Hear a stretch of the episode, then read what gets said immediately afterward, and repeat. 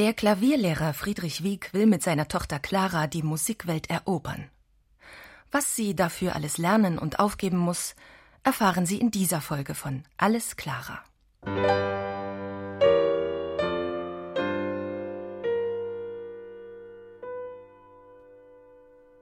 Clara ist fünf, als ihr Vater mit dem Trainingsprogramm Wunderkind am Klavier beginnt. Eisern mit großer Disziplin führt er das Programm durch.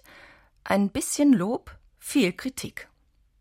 Dass er sich ausgerechnet das Sorgenkind aussucht, ist erstmal ein Rätsel. Clara fängt erst mit vier Jahren an zu sprechen, aber irgendwann singt sie kleine Melodien nach, die sie bei ihm im Unterricht gehört hat, und kann sie recht schnell auf dem Klavier nachspielen.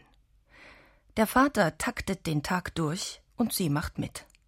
Spielt stundenlang Übungen, damit die Muskeln in den Fingern stark werden, wandelt Musik in unterschiedliche Tonarten um, um ein Gefühl dafür zu bekommen, lernt komponieren und macht sportliche Spaziergänge, mindestens eine Stunde. Ihre Mutter Marianne ist geschieden und lebt weit weg in Berlin. Ihre Stiefmutter behandelt sie mit Distanz. Freundinnen darf sie nicht haben. Alle Liebe und Sehnsucht, alle Freude und Anerkennung holt sie aus dem Klavier.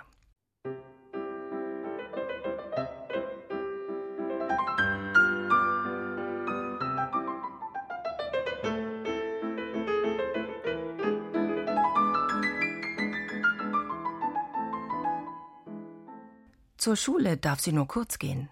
Friedrich Wieck findet, die Erziehung sei dort zu mädchenhaft. Er habe noch nie etwas ausrichten können bei strickenden, stickenden und häkelnden Damen. Er fordert auch für Mädchen eine humanistische Bildung in Kunst und Wissenschaft.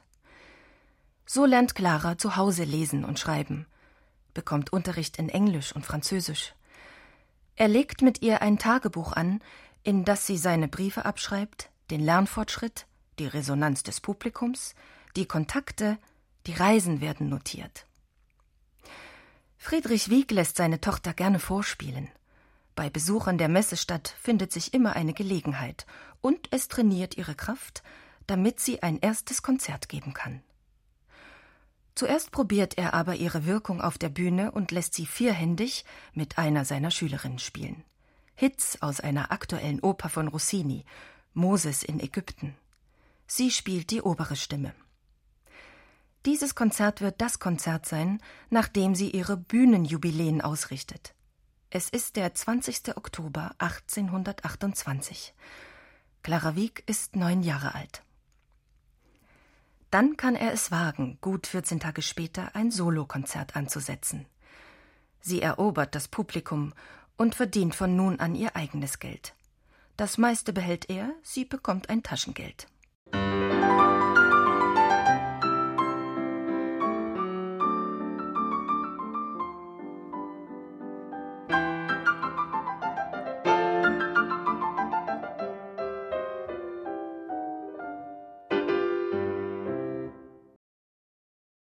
Er setzt den Maßstab höher. Clara spielt dem Teufelsgeiger Paganini vor, der ihre Empfindsamkeit lobt, und dem alten Goethe, der dem zarten Mädchen mehr Kraft zugesteht als sechs Knaben. Die erste Bewährungsprobe für eine erfolgreiche Karriere ist Paris. Friedrich Wieck lässt sich bei der Garderobe von einer Französin beraten und hat Glück, dass sein Schwager in Paris lebt. Er ist Porträtmaler und gut vernetzt. Und er fertigt eine Lithografie von Clara an, so dass man am Rande der Konzerte ihr Porträt verkaufen kann. Und Clara wird zu dem Wunderkind mit zartem Wesen und den starken Kräften, das zur Verblüffung alles auswendig spielt. Allein die Cholera macht ihrem Aufenthalt einen Strich durch die Rechnung. Konzerte werden verboten und Clara kann leider nicht mit Paganini auftreten. Doch die Türen in die Adelshäuser und zu den großen Künstlern stehen ihr nun auch in Deutschland überall offen. Robert Schumann hat seine Studienzeit bei Friedrich Wieck unglücklich beendet, hat sich durch einen Überapparat einen Finger der rechten Hand lahmgelegt. Er ist wie ein großer Bruder für Clara und geht bei seinem ehemaligen Klavierlehrer ein und aus. Über die husarenhafte Art, mit der sie jetzt spielt, macht er sich lustig – aber er spürt eine Ernsthaftigkeit dahinter. Er erfindet ein Spiel. Am 14. Juli 1833 um Punkt 11 Uhr sollen sie beide sich quasi in Gedanken treffen und gleichzeitig, wo sie auch gerade sind, die Chopin-Variationen über Reich mir die Hand mein Leben spielen. Angewandte Telepathie.